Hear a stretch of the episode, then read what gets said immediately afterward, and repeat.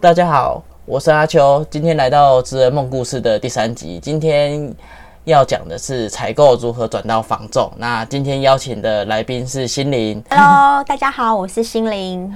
呃，好，那我先讲一下，就是我跟心灵之间的关系。心灵是我国中的一个非常非常非常要好的一个死党。很久以前认识他的时候，其实我就一直觉得他就是很善于与人沟通啊。他刚开始的时候都不是做业务相关性质的工作，他们家几乎都算是业务家庭。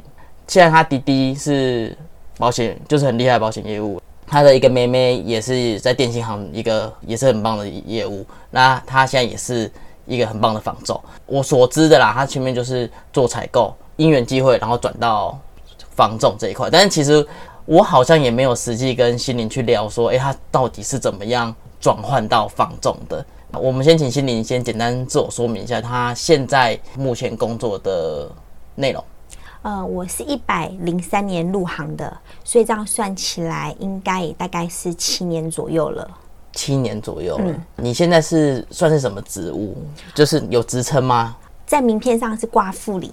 哦，名片上是挂副理。嗯，但是你现在实际就是算是自己都是自己运作嘛，对不对？嗯，算是。嗯，现在来问一下心理，就是你当初是怎么样从采购，然后之后跳到仿种的？会进采购这一行呢，当然也是跟呃学生时期学的。呃，科系有关系，然后当时是学资管，然后资管出来不外乎就是做会计啊、采购这一类的。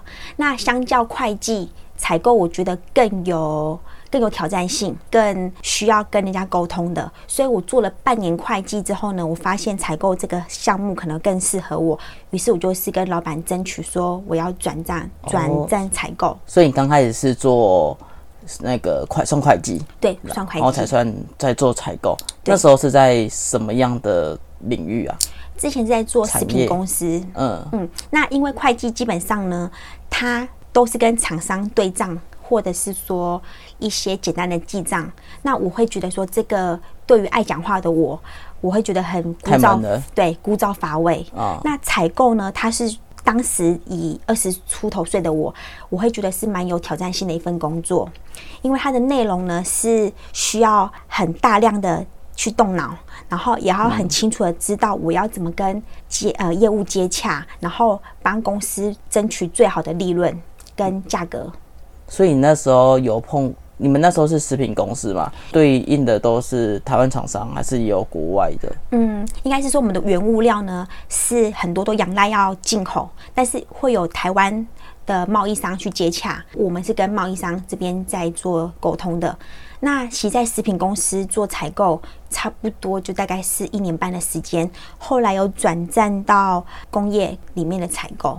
这样子有什么差异啊？因为像我知道，像我自己在政府机关，嗯，像政府就有就采购法嘛，但是好像民间的采购就是企业的采购是不太一样的，对不对？嗯，其实一般的不管是食品界的采购啊，呃，或者是说像电子公司里面采购呢，他们老板不会要求说你要学过采购法你才能够进来，嗯，他可能会跟你对应的是说你的谈吐能力，进来之后你在跟客人接洽的一些。态度也好啊，谈判的能力，就刚刚你提到了食品界跟工业环境的采购有什么差别？我觉得食品界它的采购的方式很简单，它可能原物料，所以我可能对应的就是一些农产品的部分。所以那时候是批像什么的这样的东西，像坚果啊，像核桃啊、腰果啊这一类的。那它的它的名称很单一，它也很简单，譬如说。腰果，那我们就只要知道说产地哪个产地来的腰果，那我们做区别很快。但是进到电子业的采购，我觉得，嗯，它是一个很挑战。那它的很挑战不是因为工作很难的挑战，我觉得是所有采购都会面临的一个诟病。我举例来说，像我那个单位的采购，他一年可能可以换五个采购人员，但为什么？呃，因为。可能公司的体呃的制度体系没有很完善，所以导致于人员很容易就流失了。好，我们就举一年换了五个采购，会有造成公司多大的损失？像我们来举例一个零组件好了，我们举例一颗螺丝帽，我可能会把它命名，因为要把它命品相嘛，所以我就叫它呃 A A S 螺丝帽。然后呢，我今天进了两万颗，然后呢，一颗单价可能是零点三，建立了这个品名了。下一个采购进来，它的命名方式并不是如此，它可能是哦，它可能是用他们这不是都会有系统吗？不是，它会延续，不会延续上一个，就是大家所建立下来的那些 SOP 或者是零件。正常应该像阿秋你所说的，任何的组件。零组件应该都有个单一的品名，但是很很很尴尬的是，我这颗零组件可能会有三家厂商来跟我汇报，啊，来来争取他要叫我们叫他的货嘛，嗯，那这三家同样颗零组件的名称，在这三家的里面，他们的品名也许都长得不同，也许它叫做呃零点二 milli。的螺丝帽，嗯，那这一家可能叫二 X 螺丝帽哦，就是其实它一点点的差异，但是其实是一样的东西，一样的东西。那我今天要货比三家才能跟老板汇报说我要决定用哪一家的螺丝帽。可是当他们媒体他们自己厂商叫的名字就不同了，所以当我进到我们公司之后，我是不是要变成我的名称？那有一些采购会延续那家公司的名称，嗯。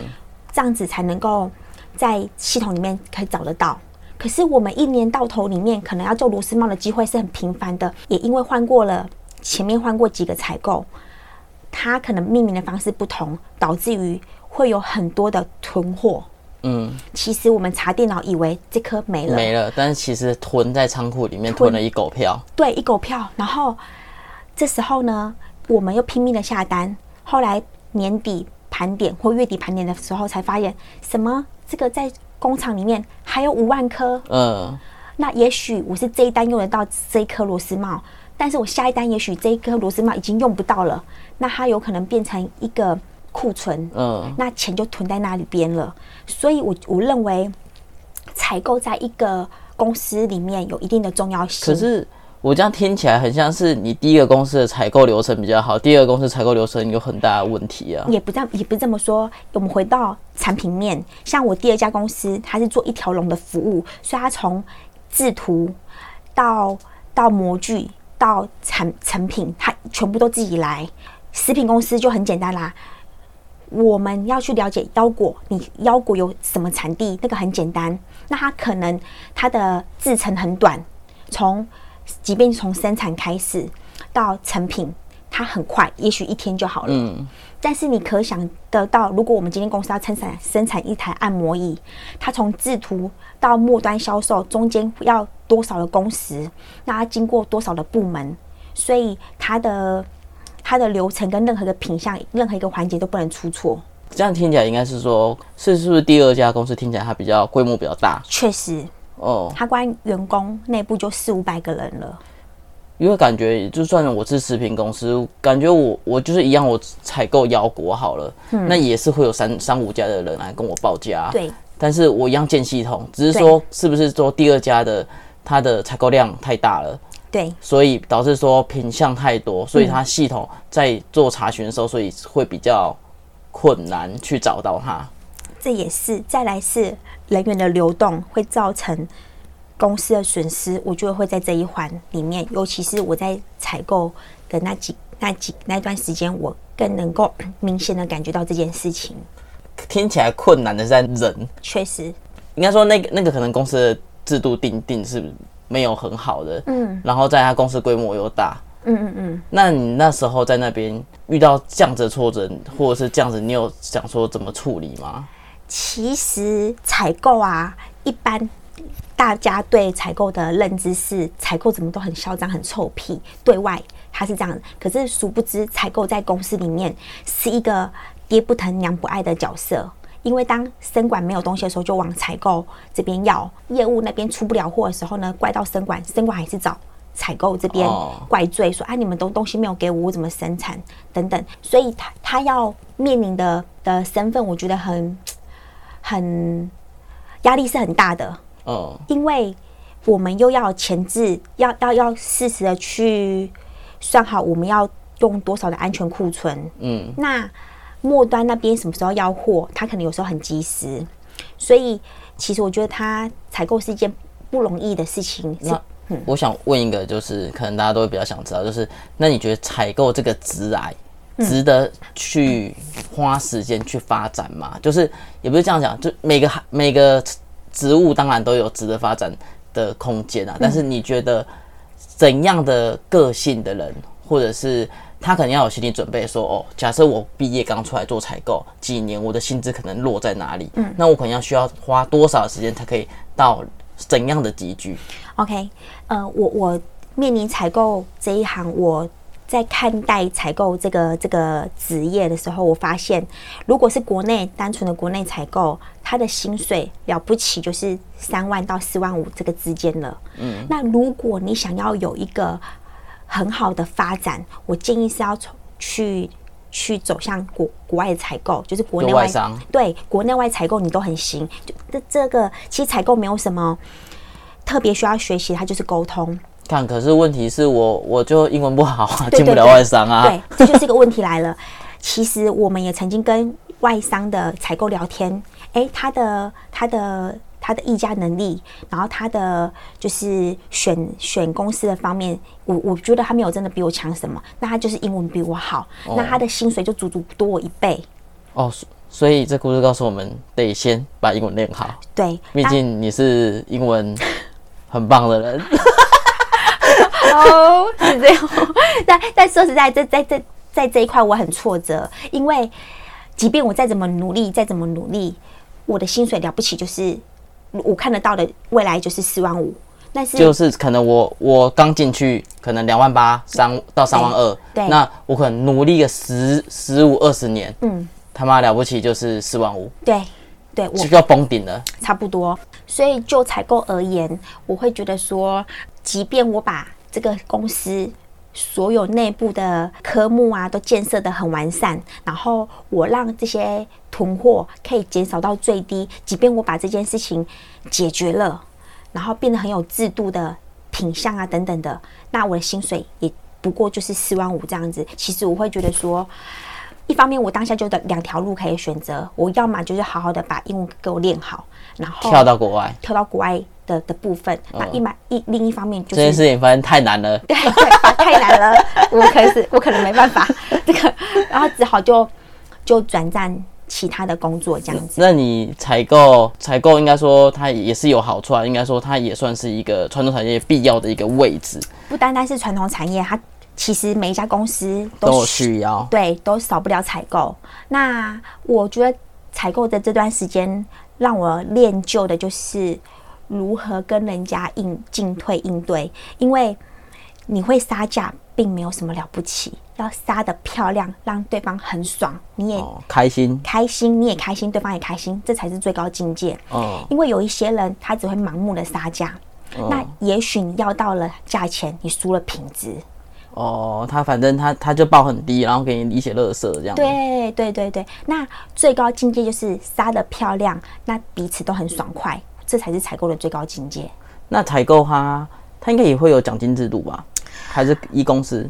我觉得采购反而没有什么奖金制度。采购没有奖金制度？我觉得它在这方面它走未未接制度而已，就是啊，你可能从一般的采购变成采购的呃组长啊等等这块，那你可能晋升了，薪水加一加个几千块，对，但没有其他的什么奖金。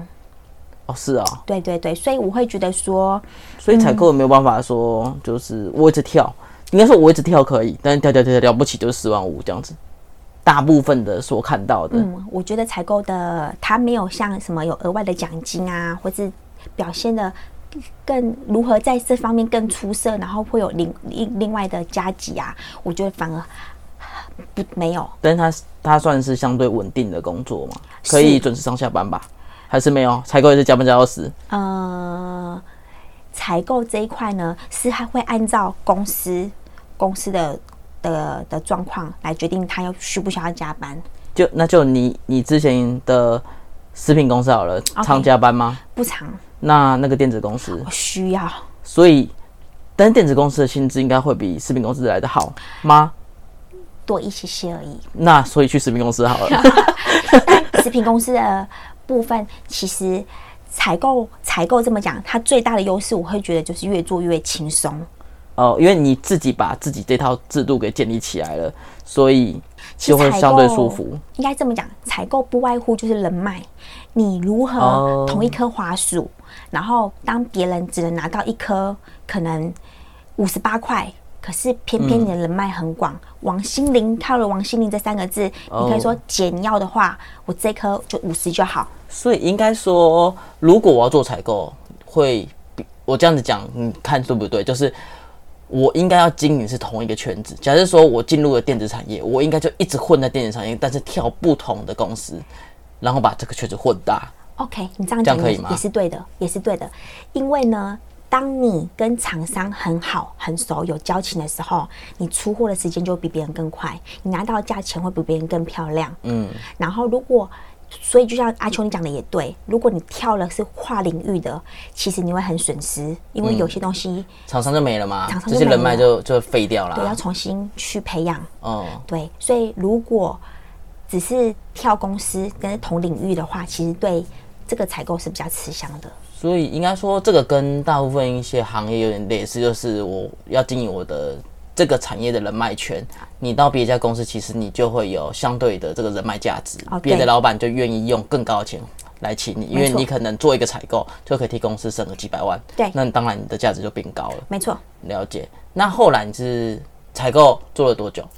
采购前前后后应该是电子时间很短呐，但是就采购这个职业大概做这个职职癌大概是三年，三年。嗯，你后来是？换到什么工作？中间有一度在从事房仲之前，有也有大概两年半的时间是在幼教，所以那时候是也算是在寻找自己的人生方向吗？其实还是说，其实当幼稚园老师是我一个梦想，对梦想是人生挚爱里面很想做的一件事情，解成就，呃，有一点，嗯，那那那。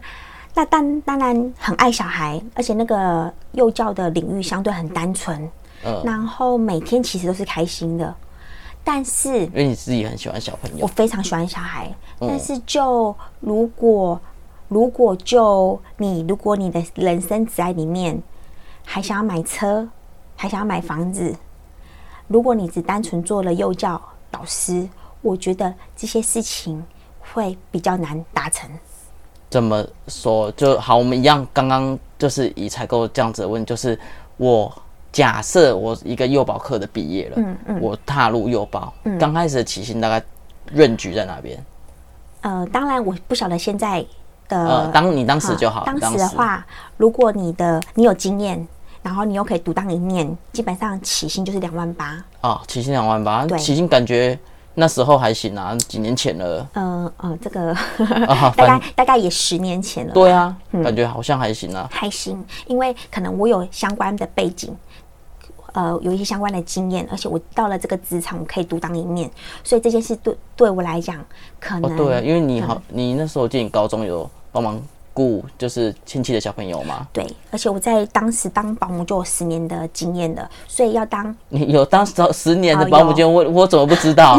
有有有有，就陆陆续续这样子，大概十年。嗯那我也在很早期就考到保姆的执照，所以这些都会对我本身蛮加分的。嗯，幼保科是这样的，如果你只是一个老师。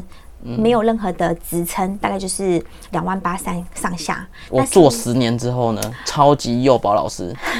那你有可能会是主任啊？哦，可能是，就可能晋升变成管理职。管理职的话，也许就会管理加加值。那一样，就你知道，大概他可以。就是，呃，我们不讲超级封顶啊，就是讲大部分的人，我可能过了十年、十五年之后，他可以升到什么样的阶段？了不起就是三万二、三万五吧。三万二、三万五，你说我过了十年，他妈三万二、三万五，他妈的，各位幼保课成员，赶快换好道吧，干不要做这行。但但但，我觉得是说，一方面是家庭跟小孩，你都自己顾得到。如果你这个阶段你刚好有小孩、有家庭了，那幼保这个。这个部分，你也许你顾到的会是自己的小孩，而或者是小孩在园区你顾得到，然后家庭你也顾得到。了解，因为相对工作稳定，然后比较轻松。这倒是有些人有这需求，可能我必须要离家近，然后我需要一个稳定的工作。后来你是为什么又离开了幼保？其实，嗨嗨，职人梦故事上集告一段落喽。想知道心灵是什么原因离开幼保，正式投入房仲业吗？请继续收听下集哦。